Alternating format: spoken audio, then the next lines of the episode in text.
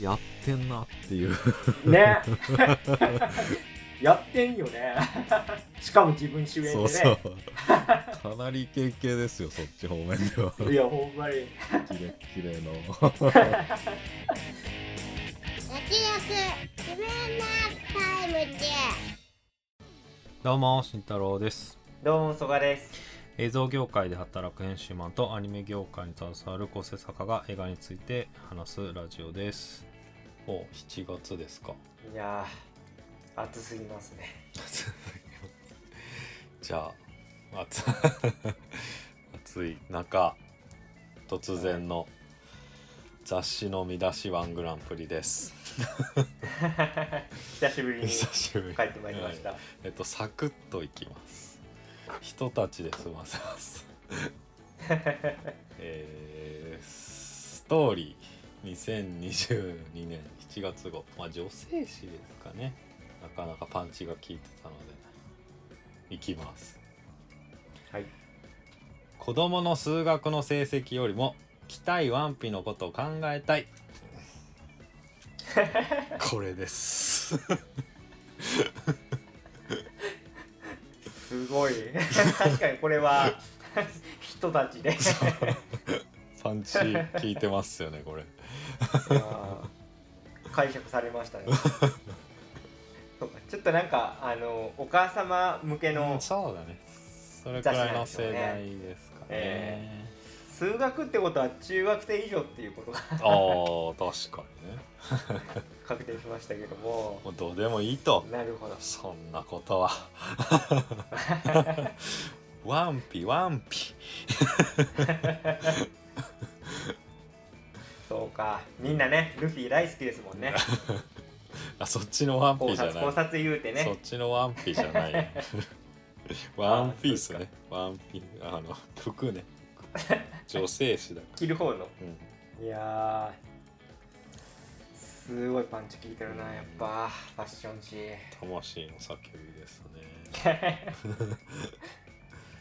やっぱ編集の人も考えてだいぶ絞ったんでしょうね、これはね。うん。まあだからね攻める月はあるなっていうのはありますよね。企画会議でパッと出てくるもんじゃないですもんね。絶対こう考うん。え込ま出てますよこれね。うん。フレーズ。そんな雑誌を読めちゃう UNEXT ですけども。えー、ピースメーカーがすごい話題になってるということで個人的には気になってるんですけどもジェームズ・ガンが監督したスーサイドスクワットの一応スピンオフという位置づけで結構そのアメコミ映画周りで評判がいいのでまあ外は暑いから家でゆっくり UNEXT 見ようということで。そうですね。まあこの雑誌も UNEXT で見れる。んでやっぱ雑誌見れるのすごいですよね。うん。他のなんかうんアマプラとかディズニープラスないとこそう。でちょっとね。エッチなやつを見れるし。そんな懐の広い UNEXT さんがねあの30 31日間無料トライアル実施中ですので。よろしければ YouTube の概要欄うん。もしくはブログのバナーからトライアルお願いしますということで。はい 案件の話だった。そんなね案件トークから始まった2つっきりのタイムズなんですけども、おい。えー今回特集するのはベビーブローカーです。おい。えーあらすじをお願いします。借金まみれのクリーニング屋店主サンヒョンと赤ちゃんポストがある施設で働くドンスはベビーブローカーを裏稼業としているある日彼らは赤ん坊をポストから盗むところを預けた母親に見つかって養父母を探していると苦しい言い訳をしてしまうのだが。という内容になってます。あちょっと僕僕の思い違いかもしれないですけどこのあらすじだと赤ん坊をポストから盗むところを預けた母親見つかりってやってましたけどそんな感じでしたっけ？おおななん違う気が。もう次の日だったもんねそうですよね。そこでその施設にお母さんが来てうんうん。でそれで子供返せってなってちょっとどうしましょうってこう、うん。クリーニング店にどうですか電話かけるって感じだったりとか。うんまあでもまあおおおむねこういう話でまずは総評から参りたいんですけども、えー、私そがですね。今回のベイビーブローカーすごく良かったですね。あのーだ今回韓国で、まあ、完全に是枝さんがやっててスタッフも出演者も全員韓国の方なんですけどもやっぱなんか是枝監督の作品見てるなっていう感じがしてその、まあ、万引き家族とかあと、まあ、古いところで言うと誰も知らないとかですね。結構その実在の社会問題を取り上げてしかもあの家族の映画にしてるっていうところがまあ、是枝さんの作風かなと思うんですけど結構そして父になるとかも、まあ、家族の映画だし歩いても歩いてもとかもうなんか僕の中ではすごい一貫して社会社会問題で家族の作品を撮り続けてるというところで、まあ、今回もいろんな家族が出てくるんですけどもそれがねロードムービーになっていってで最終的にはちょっとなんか疑似家族っぽくなっていくところもめちゃくちゃ良くてですね。なんか、まあ、心は温かくなるんだけどでも僕むちゃくちゃやっぱ考えちゃいましたね。社会問題として。あのちょっと調べたんですけど、まあ、日本でもね赤ちゃんポストありますけども韓国の方がなんか10倍ぐらい利用されてるらしくて。であと今回でかいのは養子縁組の話もね絡んでくるんですけど韓国って、えっと、今はちょっとそういうことで批判があってやらなくなったらしいんですけど、昔はむちゃくちゃその外国にいっぱい養子をこう言い方悪いですけどこう出してたと。でそれが結構ね、えー、と問題になって今は養子縁組するときにすごい厳格なシステムになっててけなんていうんですかね、まあ、日本でも里親になるのってすごいハードル高いんですけど、結構韓国もねむちゃくちゃそこら辺が厳しくなっているっていう社会問題があるらしくてですね。だからまあ今回ね、えーやってたソン・ガンホがやってたああいうブローカー業がこう出てくるのもちょっとわ分かるなっていうか、うん、あとプラン75の早川監督と是枝さんが対談しててこうえっ、とまあ弟子筋なんで早川監督がでそこで結構なんかそのプラン75もそうだしこのベイブローカーもそうなんですけど結構命の選別をしてるっていうところがなんか2作とも共通してるっていう話をしてて今回出てくる赤ちゃんってなんか眉毛が薄いからもっと値段下げてくれとかあるじゃないですか、そう結構えぐえぐいですよね。そそういうとこってああそうなんだ。なんかまあギャグに使ってたからなんかユーモアで入れてんのかなとかも俺は思ってたけど。いや多分まあユーモアはあるんでしょうけど結構なんかまあ眉毛じゃなくてもうん。なんか容姿だったりで、まあ、選別っていうかまあ、選ばれる選ばれなかったりするうん。かもっていうこもっと言うと男の子と女の子でもうん。値段変わってくるし、でそういう意味で言うとまあなんていうんかね結構ペット扱いみたいなうん側面もあるんだなっていう、ね人間のダークサイド切り取ってるなっていうとところですよね、そこはやっぱ結構ずしっときて。まあ、ちゃんと母親怒ってるそうなんですよね。結構考えさせられましたね。あとはまあ是枝作品に珍しくって言っていいのかそのハッピーエンドで終わるじゃないですか。で、うん、一応。一応ね。だから万引き家族のあの絶望とかなるわけです。よそうそうそう。あきつかった。だからそこはそこはね結構希望を残した終わり方で個人的には好きなんですけどそのでも赤ちゃんポスト問題とか考えると結構重いなっていう。うんまあぜ全体的には僕からは以上なんですけども、えー、慎太郎さんはいかがだったでしょうか、そうですね。その是枝監督が「そして父になる」の時にえっ、と父母親はまあ産んだ瞬間まあ自らの体から産んでるしまあ母親なんだけど父親っていうのは自らが父親になろうとしないとなれないっていう言葉を言っててまあそれはまあまあ俺それ今すごくいい言葉だなっていうかまあ男性向けの言葉だからまあこう喉的になれよっていう話だと思っていいと思ってたんだけど、まあ、是枝監督が言うにはそれはあの女性の母親側から結構バッシングもあったらしくえー、母親もそうではないみたいな話で母親も母親になっていくじゃないかみたいなことをうん。今回うん。映画にしましたっていうことを是枝監督は言っててまあ完全にその映画になってたなと思いました。うん。母親にななるっていう。で俳優がお母さんがめちゃめちゃいい。よかったですね。ソン・ガンホがまあ賞取りましたけどいや、は俳優じゃないっていう思いましたけど。なるほど。なんかソン・ガンまあまあいろいろあるけどまあいいつものソン・ガンホだなみたいな。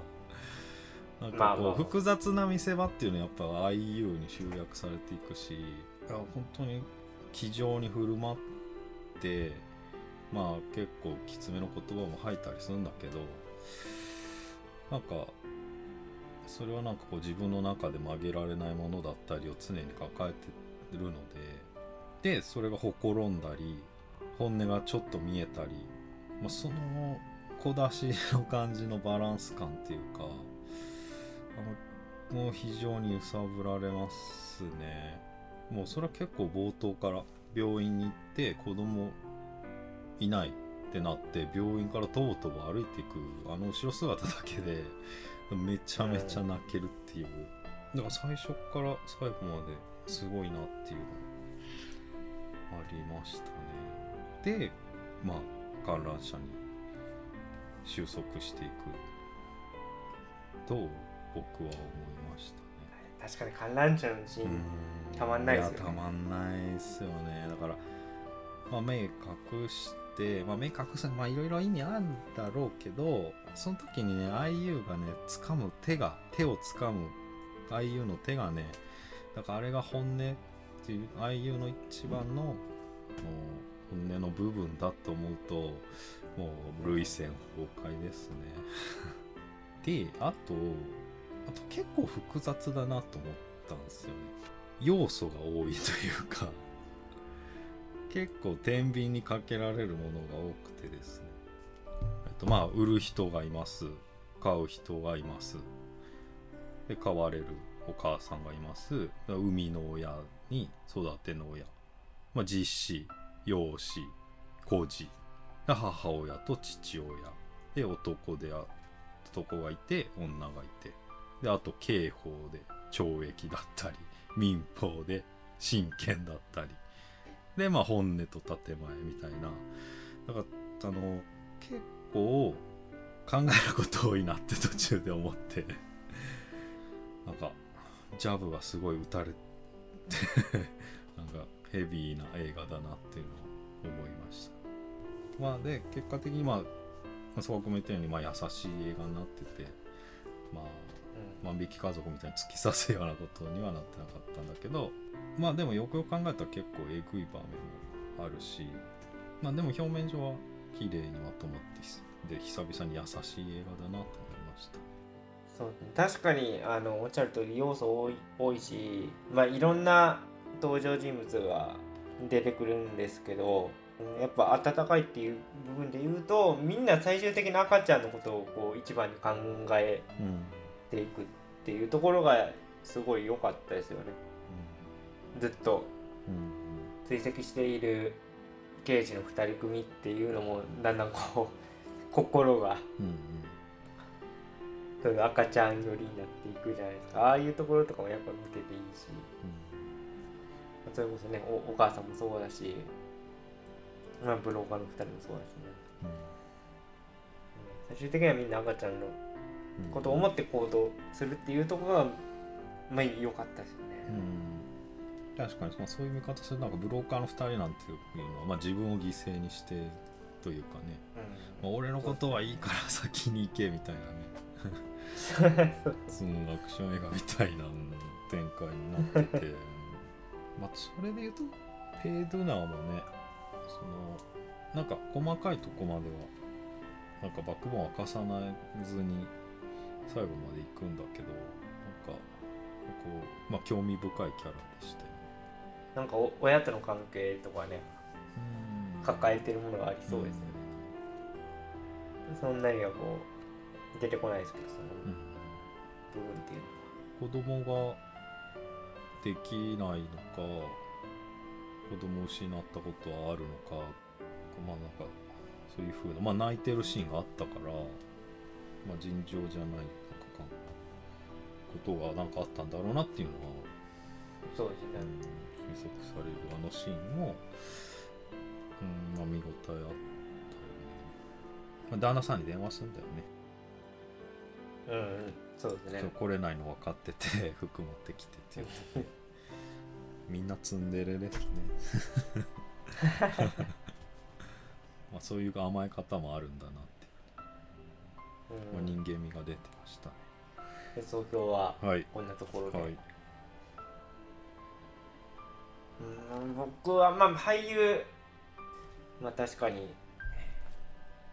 イ・ジウン良かったですけど僕,、まあ、僕でやっぱソン・ガンホですかね。なんていうか、まあ、確かに慎太郎さんおっしゃる通りいいつもソン・ガンホなんだけどうん。なんかあのあの人が持ってるそのうん。怖さ。うん。まあ、単純に顔怖いっていうのはあるんですけどその今回の役って、まあ、ブローカーじゃないですか。やって金で売ってるじゃないですか。だかうん。らそれってむちゃくちゃ悪いことですよ。うんうん。だけどなんかあのー途中何回かそのセリフ出てくるんですけどその転売転売は許さないみたいな。うんうんことしきりに言うじゃないですかだからなんか悪いことで金儲けてるんだけどその孫願法なりになんか正義正義感じゃないですけどね、ななんかあるあるんですよね。から育ててくれる親をった人が育てるのが大前提でやってたよね、うん、だから多分孫願法なりにその赤ちゃんのことを思ってベストの親を探そうとしてるのはほんほんまなのかなっていうか。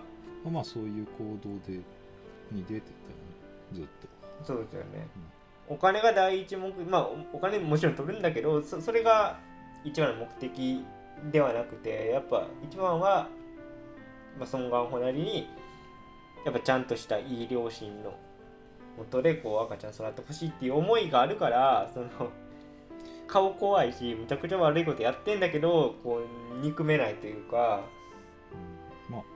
そこはねむちゃくちゃ主人主人公っていうかまあ主人公か。主人公が魅力になってるしやっぱねソン・ガンホハマり役だなと思いましたね僕は。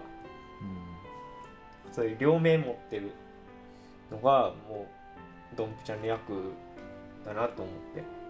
なんかその親に売るのが一番かお金が一番かっていうのはその多分重なる部分でまあはっきりどっちが一番っていうのがよく分かんなくてまあどっちなんだっていう視点で見るからまあまあそこもまたあまあどっちなんだっていう見方になっちゃうんだけどそういうとこもちょっとなんか、まあ、ずっと考えとかないといけないみたいな。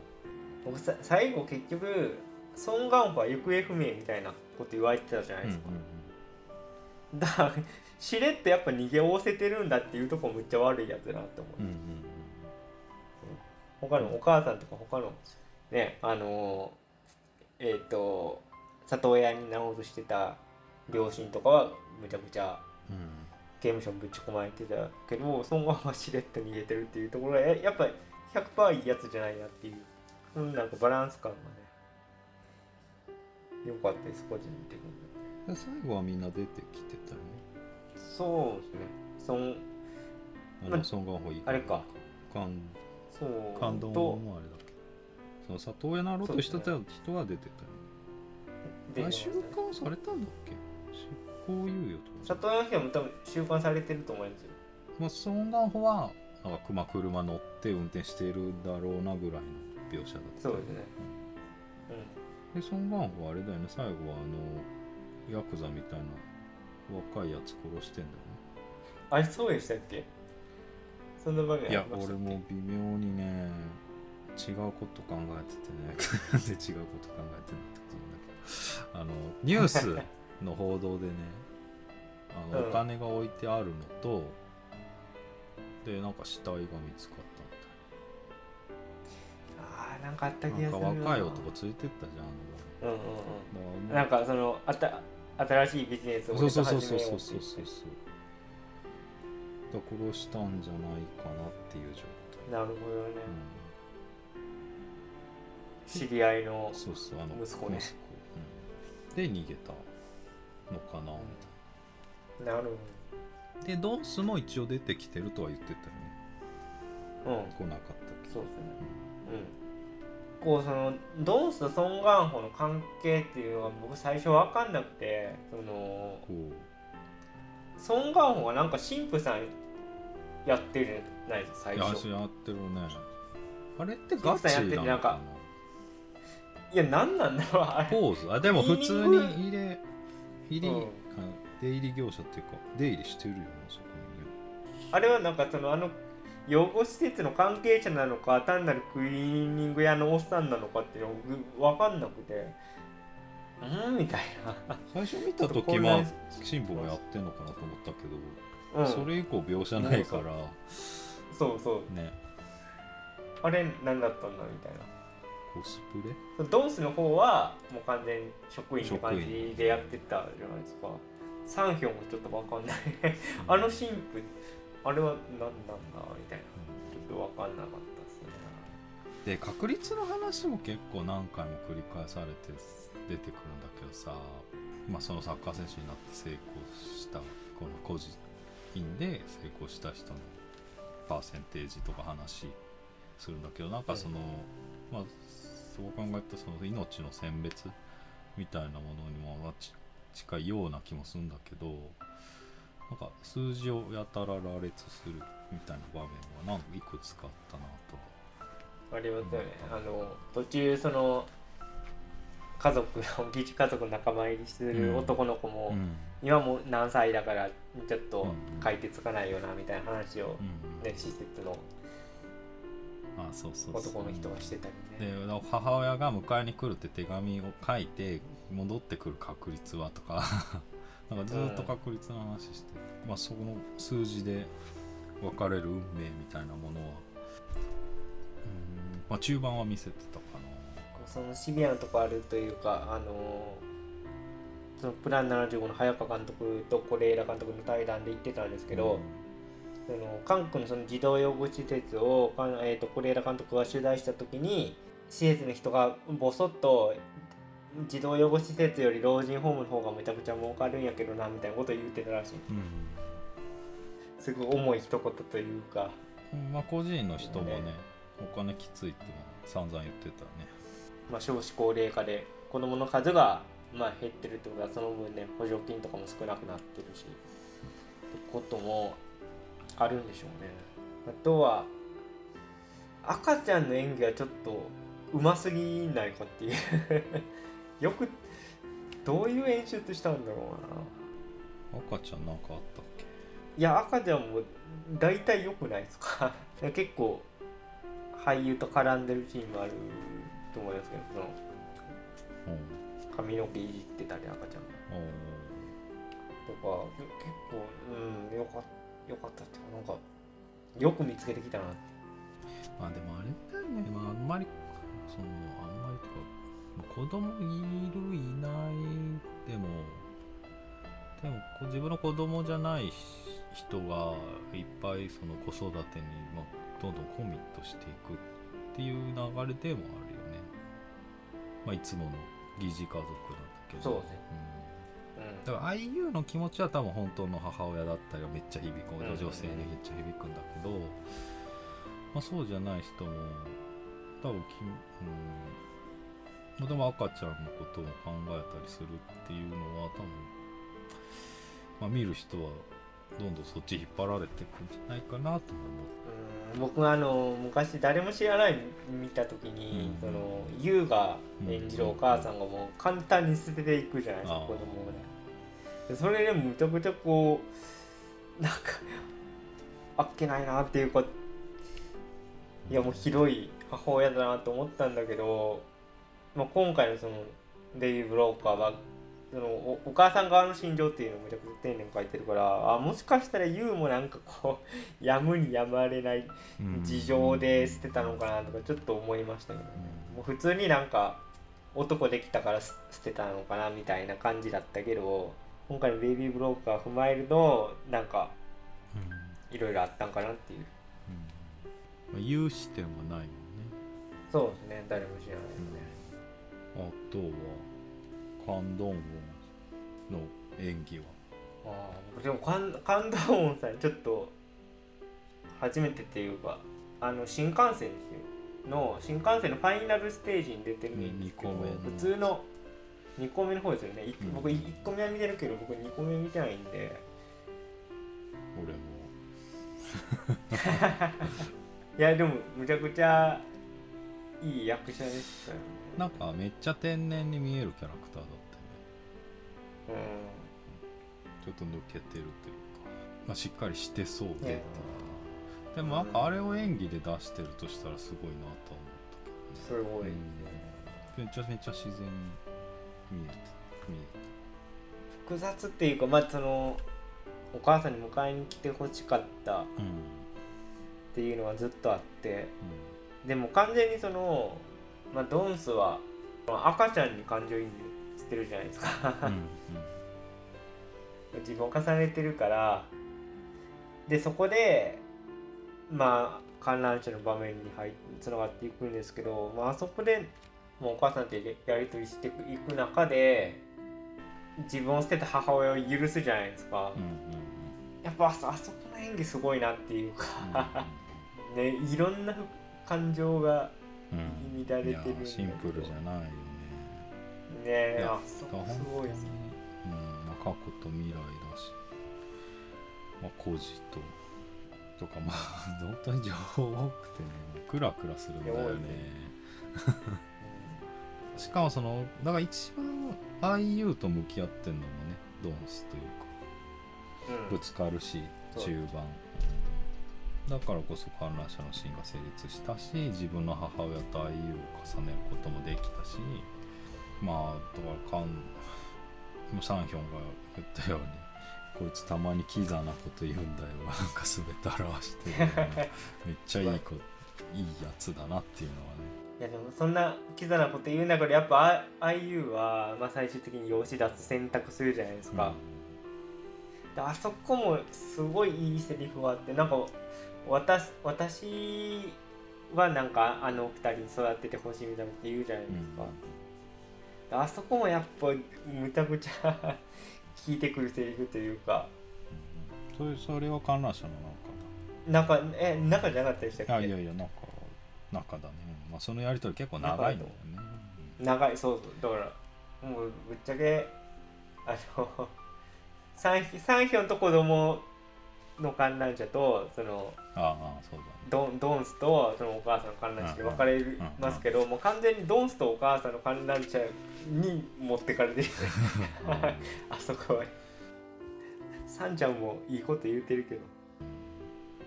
だドンスはあの預けるのやめるかっていう提案を結構ずっとしてるんだよね、観覧車の中に立ってもね。俺が父親代わりになって育てると、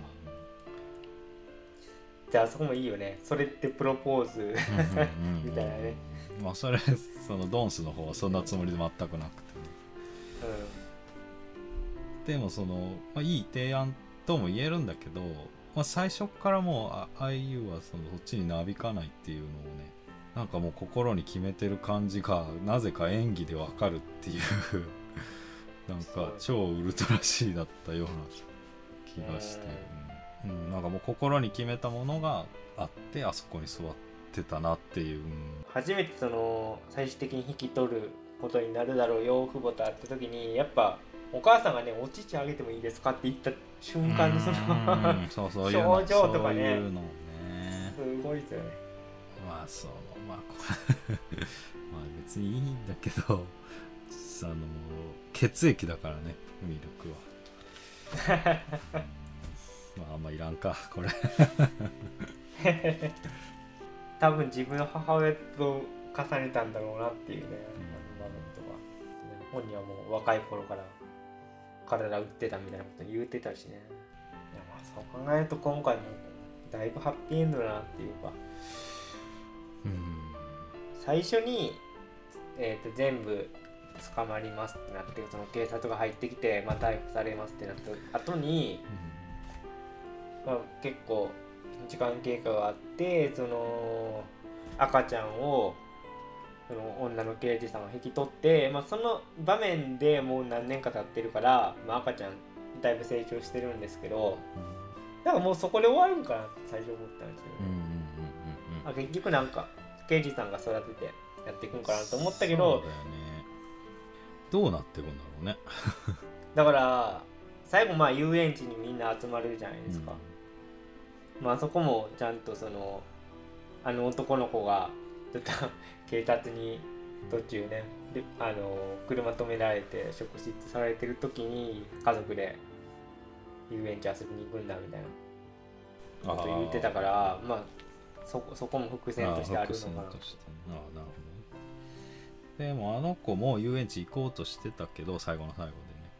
あのあれだよね、うん。施設のバスに見つかっちゃってっていう流れでオチだったよねあれはね。そうですね。なんかちょっと落落胆してた。のまああの子供いると和んだよね。ソン・フンミンに憧れてるね。サッカー少年。平時にまあこれ結構歌丸さんとかも言ってますけどやっぱ子供の演技のつけ方うまいんですよね、うんこれ。枝さんね。今回もそうだっちゃんと海外でも演出論が通用してるっていうとこたろはさすがだなと思いましたね、なんか韓国ではヒットしてるんですかね。ちょっとそこら辺は、でもちょっとウィキペディア情報ですけど、あのー2022年6月18日時点で観客動員数100万人突破ってことを書いてあるんで、だいぶヒットしてますよね、うん。韓国の人口を考えるとね。韓国の人が見たらどう思うのかな？結構その赤ちゃんポストって韓国でも問題になってるんですかね？日本みたいな。でも数が多いんだったらねむしろ向こうの方がうんなってそうですよね。あとあの僕が見た劇場ではほぼ満員でしたね。えー、最近の中では一番入ってたぐらいですね、僕は劇場で見た中では。俺が見た劇場ではめっちゃ笑うおばあちゃんがいたな。多分もう3日目か4日目だけどリピーターだったのかな。もう早い段階で笑い出したりしてたから。なるほど。なんか笑いに来てたね。眉毛薄いくだりとかも全部爆笑で。俺のそのさ眉毛薄いって、ま、マジで何なんっていうか韓国の価値観なのかな。だいぶ眉毛薄かったらなんかだいぶギャグの必殺技として使用してたよね。わかんないですけどね。眉毛薄かった出世できんとかあんあんのかな。わかんないですけど日本だとその耳たぶ大きかったら福耳でいいとか言うじゃない。だからそんな感じでなんか眉毛濃かったら将来偉い人になれるみたいな。なんかあるからああいう風に何回も何回も繰り返し言うのかなとか。まあ何でもよかったのかなとは俺は思ったけど。ねまあそれはたまたま眉毛で、まあ、どどっかいじりたいっていうか ギャグにしたいみたいなのはあるのかなとは思ったけどね、うん、是枝監督は日本でまた撮るってことはあるんですかね。いやーもうないんじゃないですか。まあ、ということですよね。うんベイブローカーの前も真実うんを撮っててあれもフランスですもんね、なんか是枝さん結構そのなんか団体作ったりしててその日本の映画制作の状況なんとか変えていこうっていうそれアクションは、それをやってるよね連盟とかでね、うん、すごいやられてて素晴らしいことですけどなんかこと日本でなんか新作撮るっていうのはどうなんだろうなんかそういう話も流れてこないし、うんまあ環境整うまではまあ当分やらないやらなさそううん国内でいうと監督っていうことよりはなんかね団体立ち上げてなうん。業界全体を地域向上させていこうっていう方に関心が向いてるのかなっていうのは感じますけどね。まああれもそうだしね。インテマシああ、インティマシーコーディネーター立ち上げたりしてますもんね。これでさ、なんか次回作の話とかあるのかなって思って調べてますけど、今んとこなさそうですね。まあちょっとえぐいのも見たいなっていうのが 今回は優しい世界だった3度目の殺人みたいなやつ。刺すよ今、ウィキペディア見て気づきましたけど、ペドゥナあれですね。空気人形以来ですね。そういそういえば。うな以来っていうとえ作品が？あれ空気人形ペドゥナペドくページに出てましたよね。うん。だからこれら作品は空気人形以ゥナああ来ですね俺が。だいぶ前ですよね。だペドゥナもめちゃくちゃいい女優になったなっていうか、うんのぞみちゃん役でしたけど、空気人形の。まあそんなとこですかねはい。アンニョンって感じで大丈夫ですか？えーじゃあ今日はこの辺で、えー以上脱力ゲームタイムズでしありたが。とうございましたありがとうございました。